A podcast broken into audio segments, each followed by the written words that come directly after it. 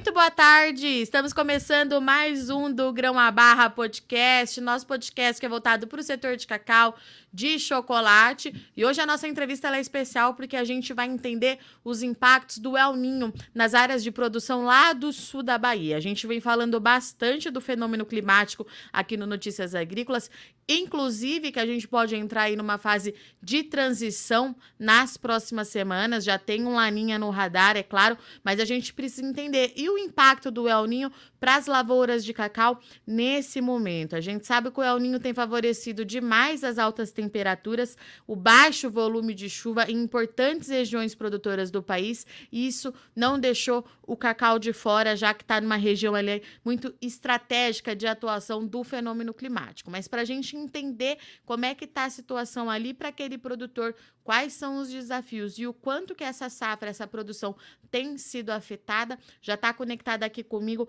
a Elaine Santos. A Elaine Santos ela é engenheira agrônoma e também consultora em cacau. Elaine, seja muito bem-vinda aqui ao nosso podcast. Boa Olá, tarde. Boa tarde. Boa tarde, tudo bom? Tudo. Elaine, vamos lá então. A gente tem acompanhado aí, já tem uns bons meses que a gente fala é, do El Ninho e pelo nosso bate-papo antes de entrar aqui ao vivo, as lavouras de cacau aí da região do sul da Bahia sentiram um impacto, é isso mesmo? O que, que você tem para contar para a gente Positivo, hoje? isso mesmo. Primeiro, a gente precisa até diferenciar algumas micro-regiões da Bahia. Perfeito. A gente tem o Baixo Sul, que é onde está ali é, Itabuna, Ilhéus, Barro Preto, aqueles municípios ali do Baixo Sul que predomina muito a cabruca, né, o plantio de cacau em cabruca. E a gente tem o Baixo Sul, né? O que no Baixo Sul não, o extremo sul. E aí no, aqui no extremo sul já é, muda um pouco a paisagem, tem menos influência da floresta de cacau cabruca, né? E também da Mata Atlântica. Aqui a gente vê uma predominância de plantios a pleno sol e em sistemas de irrigação.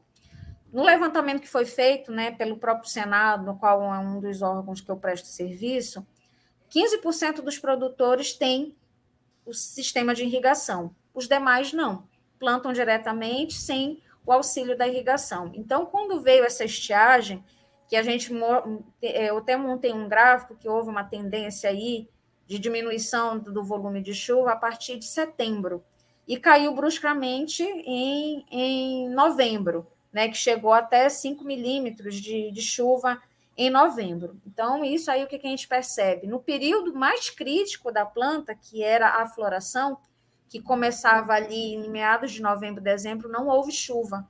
E a floração, ela está estritamente, a eficiência dela, né, a, o pegamento né, da, da, da, polinização depende muito da umidade, tanto para é, umedecer o grão de pólen, quanto favorecer o tubo polínico da planta. Então, isso aí trouxe um impacto muito negativo e deixando a planta estressada.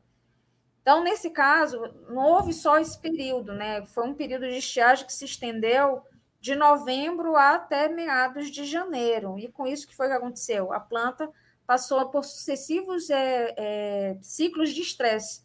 Então, dois lançamentos de folha, duas vezes ela fez lançamento de, de flor, e com isso, várias sequências de abortamento, inclusive nesse período agora, de janeiro, fevereiro, é, em campo, a gente presenciou que as plantas estão num período de floração novamente, pela terceira vez, Nossa. num curto espaço de tempo.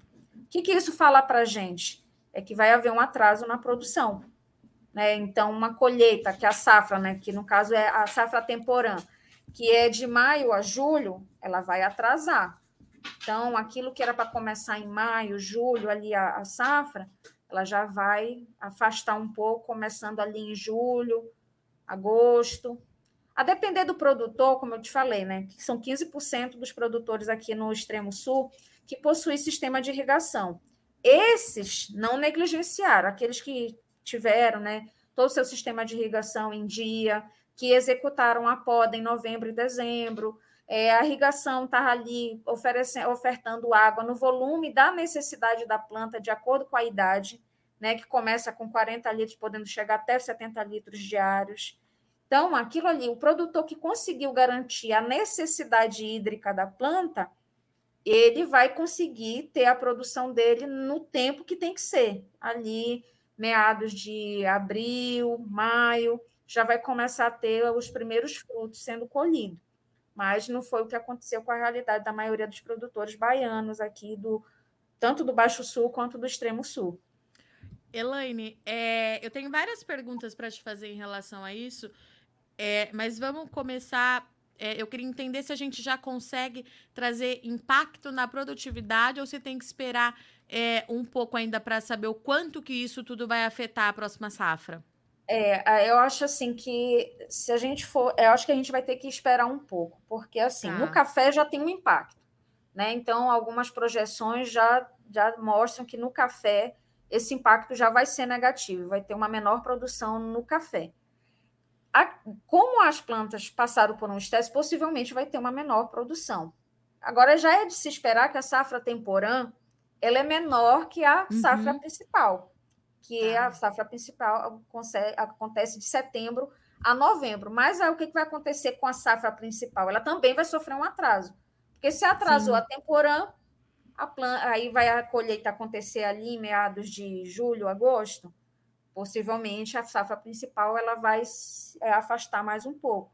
Em vez dela acontecer ali em setembro, outubro, ela vai afastar para novembro, dezembro. Que nem como está acontecendo agora no Pará. Conversei com alguns produtores do Pará, aconteceu a mesma coisa, né? A gente presenciou, né, ano passado, as notícias que é, houve a estiagem, né, em meados de maio a julho do ano passado, lá na Amazônia, né, principalmente ali na Transamazônica. E o que foi que aconteceu? Eles passaram 60 dias sem chuva. E isso fez atrasar a safra temporã do Pará, que acontece em outubro, novembro. Uhum. E aí, com isso, não houve aquela safra. Aí, o que, que aconteceu agora? Conversando com alguns produtores de lá do Pará, eles me reportaram que começou a chover e, com o início dessas chuvas, o que acontece? Em vez de ter formado a floração e os birros em novembro, dezembro, começou a formar agora em janeiro e fevereiro. Então, já vai haver também um atraso na safra que a safra principal do Pará começa em abril, maio, também vai ser, sofrer um atraso. Então, ela vai começar ah. ali em meados de junho, julho. Isso a gente percebe, assim, olhando para os fabricantes de chocolate Bentubá, né, que tem sido uma linha de trabalho nossa, uhum. para eles já prejudicou. Somente compra, negociação, né, oferta de cacau já, já prejudicou. Né? Tem uma região que eu dava assistência técnica, que é a região do Baixo Tocantins, que é ali, que abrange Cametá, Bocajuba, tá. Igarapé-Miri. Aquela região ali tem muito é, é, cacau nativo, com mais de 200 anos plantado ali, que a gente nem sabe em que época que foi plantado. É, tem alguns fabricantes Bintubá que descobriram essa origem de cacau lá, que são os cacau de várzea, muito parecido com os cacaus que tem aqui em Belmonte, né, que ficam na margem do rio. Então, são parazinhos ali, Ano passado, eles não tiveram produção de cacau. Ano passado, nem em junho, algumas plantas chegaram a morrer, como é o caso que aconteceu também ali em Altamira, que, como foi 60 dias sem chuva, parecia que tinham jogado fogo no plantio, uhum. porque não tinha né, ali é, Tem a, água, a né? oferta de água. E aí, nessa região lá do Baixo Tocantins, aconteceu da mesma forma, morte de plantas né, por não ter a chuva. E com isso eles não tiveram nem a safra principal e nem a safra temporã que acontece ali em outubro também nessa região, que eles chamam de safra macaco. Então, ah. isso aí já prejudicou quem estava em busca de uma origem diferente de cacau, que é o caso ali de alguns fabricantes, que no caso até o, o chocolate do belga já usa a La Brigadeirie, né, da, da Marina, né, que é o é, La Brigadeirie de Paris, que compra o Sim. cacau de lá, a Luísa Bran, e entre outros que compram já um cacau de uma origem né, mais selvagem, né, do que eles chamam de cacau selvagem. E Elaine, tem um dado aqui que você é, trouxe que só 15% dos produtores têm irrigação. É um volume é um número muito baixo, né? Muito Porque baixo. se a gente lembrar aí lá em, entre 2014 e 2016, a gente teve um problema muito sério é, de seca é, ali na região. E na área do café, por exemplo, a gente viu a irrigação ganhar força nesses, né, nesses últimos anos. O que você está me trazendo aqui é que para o cacau a, a, essa tecnologia ainda anda a passos lentos, é isso mesmo? Isso, o, ainda caminha a passos lentos, porque os nossos, é, uma boa parte dos produtores, né, é, que são que no caso a gente dá assistência, Muitos estão em áreas de assentamento, são agricultores familiares, e muitas vezes, para você fazer a instalação de um sistema de irrigação, depende de recurso financeiro. Né? Então, é bomba, é encanamento, é os bicos, tudo isso para um agricultor familiar, que se a gente for pensar na cacauicultura como um todo, ela ainda é sustentada pela agricultura familiar, na sua grande maioria da sua produção. Então, assim, a gente ter produtores de porte mediano tem sido muito reduzido.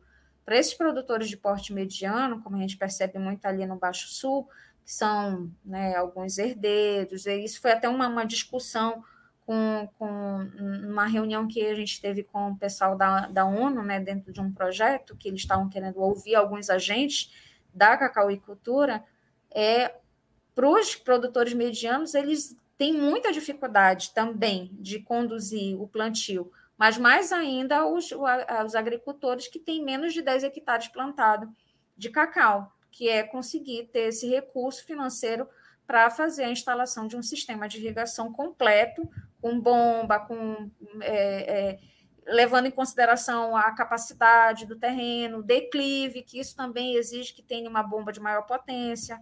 Então, a gente enfrenta essa dificuldade com o produtor. Muitos é, não conseguem ter acesso a crédito rural, né, porque dependem de alguns documentos e até mesmo atender a legislação né, ambiental, depender de, de ter os documentos necessários, como ITR, CCIR, ter a CCU, no caso dos que estão em áreas de assentamento. Alguns assentamentos não são regularizados, né, por não terem ainda né, a, a documentação necessária, né? Muitos, muitos assentamentos ainda nem têm o CAR geral para poder gerar uma documentação. Né? Então, a gente tem, tem vários conflitos agrários que impedem desse produtor ter acesso a, a um sistema de, de, de irrigação. E existe, assim, é, alguma iniciativa do setor é, para que esses impactos sejam minimizados para esses pequenos produtores, Elaine? Ó, oh, no caso, assim, eu trabalho com uma parte dos produtores que são agricultores familiares em áreas de assentamento. Tá. O primeiro impacto é justamente esse, é a regularização fundiária. Muitos ainda estão como poceiros, ainda não, ainda não tiveram acesso nem ao cadastro né, inicial, que é o cadastro no INCRA, para poder ter depois o segundo passo, que é a obtenção da CCU. Com a CCU já poderia iniciar a tramitação de alguns documentos, né, que ter o CAR geral do próprio do próprio assentamento, né, que se ele fosse regularizado pelo INCRA, né, muitos ali estão ainda nessa fase ainda inicial de regularização da área. Né, alguns conseguiram, né, de algumas áreas que eles conseguiram é, negociar com os donos da, da, da terra conseguiram ali negociar de uma forma que eles comprassem parcelado, mas até que eles finalizem o pagamento, eles não têm o título da terra, que é o que impede e muito para eles terem acesso ao crédito rural, pelo menos um Pronaf A, um Pronaf B, que já ajudaria, mesmo porque hoje não tem linha de crédito específica para o cacau, nem aqui na Bahia e nem lá no Pará. Tá.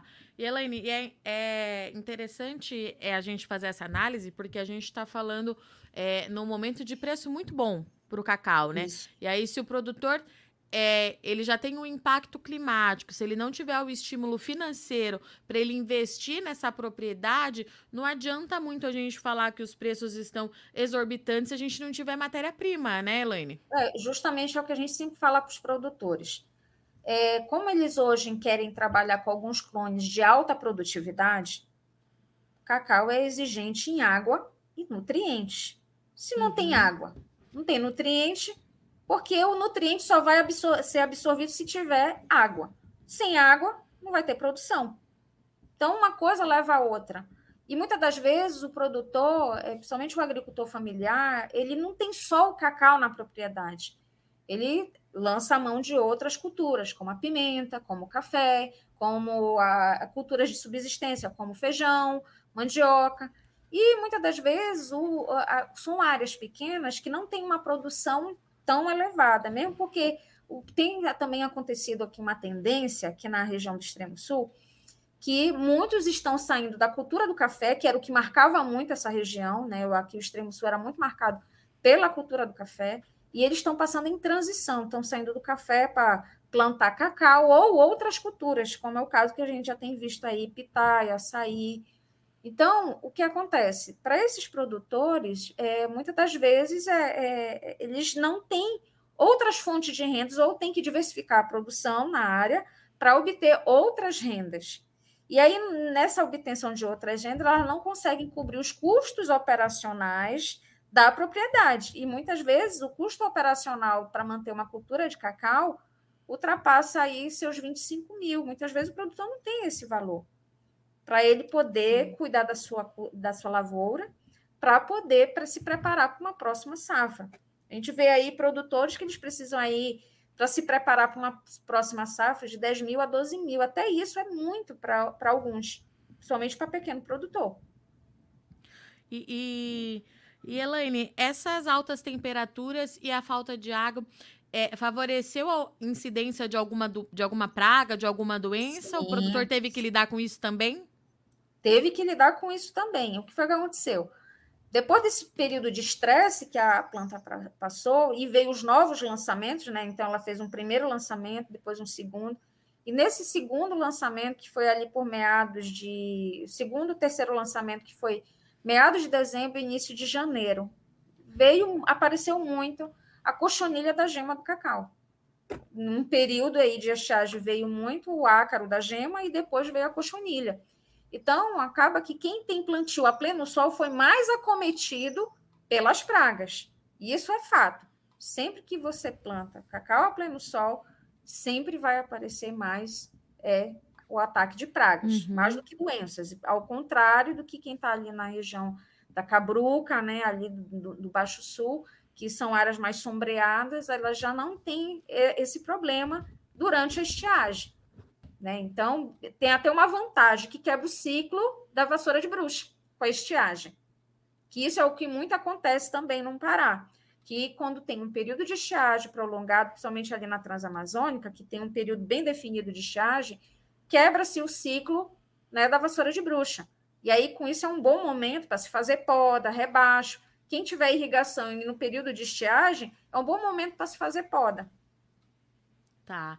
E Elaine, como é que os produtores aí da região é, têm enfrentado todos esses desafios? Porque é, eu acompanho diariamente aqui a previsão do tempo e as condições climáticas. Nas últimas semanas, pelo menos, voltou a chover e a previsão é que chova mais, né? A gente não sabe Isso. se vai, de fato, se consolidar essa chuva, porque o, o El Ninho traz essa irregularidade, essa dificuldade da gente acompanhar os modelos também. É, mas duas perguntas, né? Como é que os produtores lidaram até agora e se de fato voltou a chover nas áreas de cacau por aí? Isso, é, todo mundo está comemorando, né? Essa chuva aí, para a gente aqui começou o volume de chuva aqui na, na região do, do, do, extremo sul, ela começou a aumentar o volume de chuva a partir dos meados é, da, da, segunda quinzena de janeiro, tá. já, já tendo um aumento aí de precipitação que foi da ordem aí no mês de janeiro foi 115 milímetros e agora em fevereiro veio já o dobro. E a gente já está entrando na segunda semana de chuva aqui na região e está coincidindo justamente, como eu te falei, com a floração, que é uma fase muito crucial para as plantas, é que a, no momento de floração e formação de bios tem a chuva. Do contrário, corre-se o risco de novamente ter abortamento de flores ou peco de frutos. Helena, então agora é, essa chuva ela não recupera esse potencial perdido, mas ela pausa os danos, é isso, né? Ela mitiga. Isso. Isso, vai mitigar, não vai, tipo assim, garantir que vai ter um aumento de produtividade, mas pelo menos a gente vai ter uma produção. Para de perder, região. né? Isso, para de perder. Tá, e agora com esse é, excesso de água, eu acredito que o produtor tem que ter um outro tipo de cuidado na lavoura, né?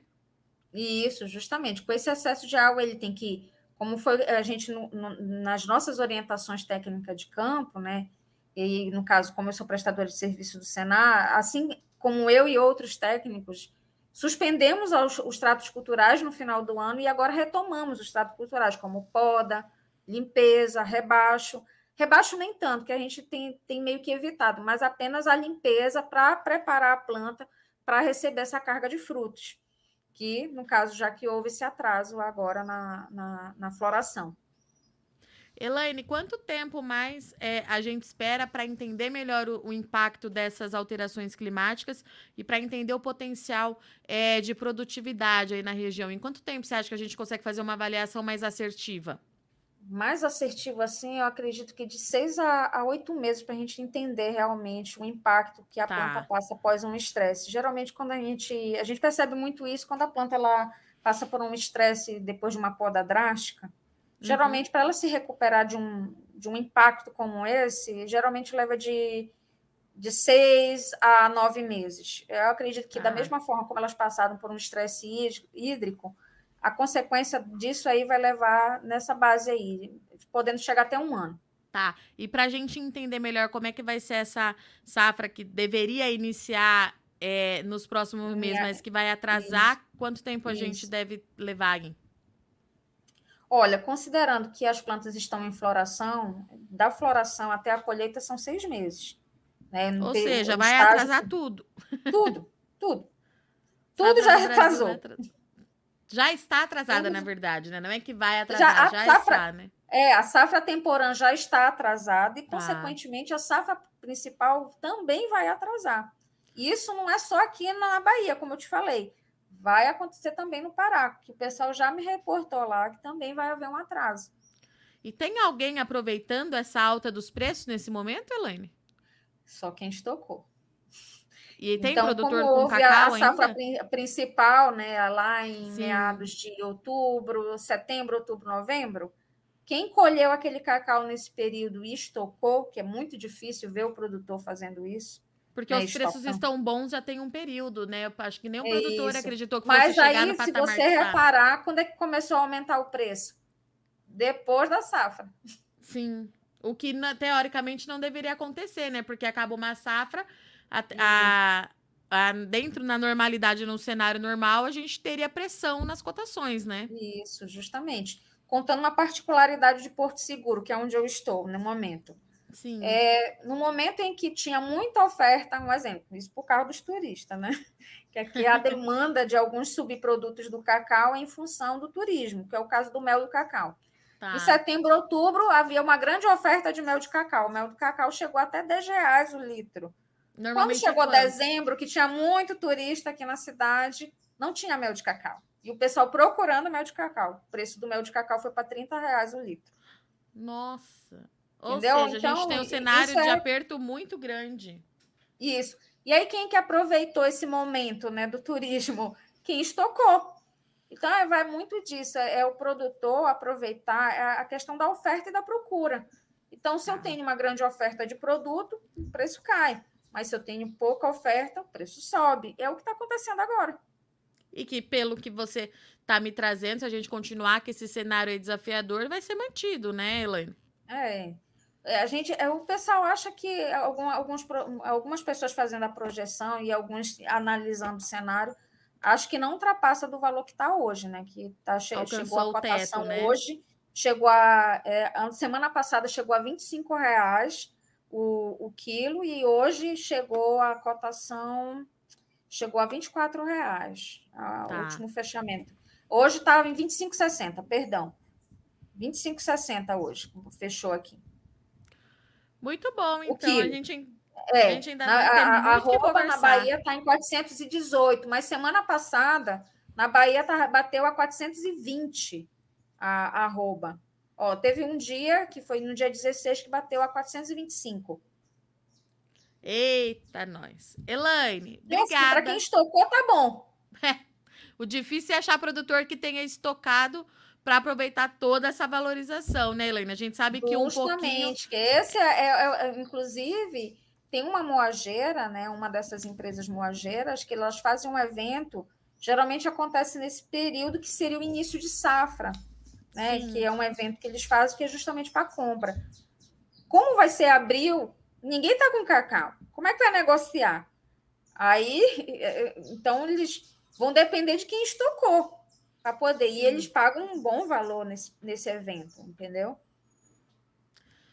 Muito bom. Elaine, obrigada pela sua participação, pela sua disponibilidade. Eu já vou deixar o convite aqui aberto para você voltar mais vezes trazendo informação, Pronto. seja da Bahia ou seja do Pará. A gente quer muito é, acompanhar muito de perto. Muito obrigada, viu? Ok, obrigada. Portanto, então, Portanto, então, estivemos aqui com a Elaine Santos. A Elaine ela é engenheira agrônoma e consultora em produção de cacau, que trouxe para a gente um cenário é, bem crítico do que está acontecendo com os produtores do cacau no sul e no extremo sul é, da Bahia. E é um cenário muito parecido também com o um produtor é, do Pará. Os preços do cacau, de fato, estão explodindo desde o ano passado. Há uma preocupação muito grande com a oferta é, global do produto e o Brasil agora sente esses impactos por conta do El Ninho, né? As baixas é, os baixos volumes de chuva, perdão, e as altas temperaturas têm influenciado de forma muito negativa também essa produção. Vai atrasar a safra a temporada que começaria é, agora em maio, consequentemente deve atrasar a safra principal ali do sul da Bahia, que começaria em setembro. Então a gente vai ter aí um cenário muito interessante e desafiador ao mesmo tempo para continuar acompanhando. Vale lembrar que o mundo, de modo geral, está de olho nas áreas é, de cultivo do cacau no Brasil por conta da sua sustentabilidade, os compromissos que as grandes empresas e multinacionais têm é, assinado e firmado em prol da sustentabilidade, a Agenda Verde, colocam o Brasil em xeque por conta dessas áreas de produção, é, a potência que o cacau tem de recuperação é, de áreas degradadas, mas precisamos entender como é que o produtor vai conseguir lidar com as condições climáticas, manter a sua produtividade, lembrando que a gente fala numa maioria esmagadora de pequenos produtores que muitas vezes têm sim dificuldade de acesso a linhas de créditos e tudo mais. Como é que o produtor vai conseguir acompanhar essa onda de todo mundo de olho aqui no Brasil, os preços elevados por conta dos problemas aí, é, principalmente ali no oeste africano, e como é que a gente vai conseguir manter produtividade, aproveitar o preço diante das incertezas climáticas que a gente tem e que devem permanecer aí, já que a gente tem agora a expectativa de um laninha para o segundo semestre. Esses foram os destaques, então, do nosso podcast do Grão a Barra de hoje. Eu sou Virginia Alves, agradeço muito o sol audiência e companhia. Semana que vem a gente está de volta.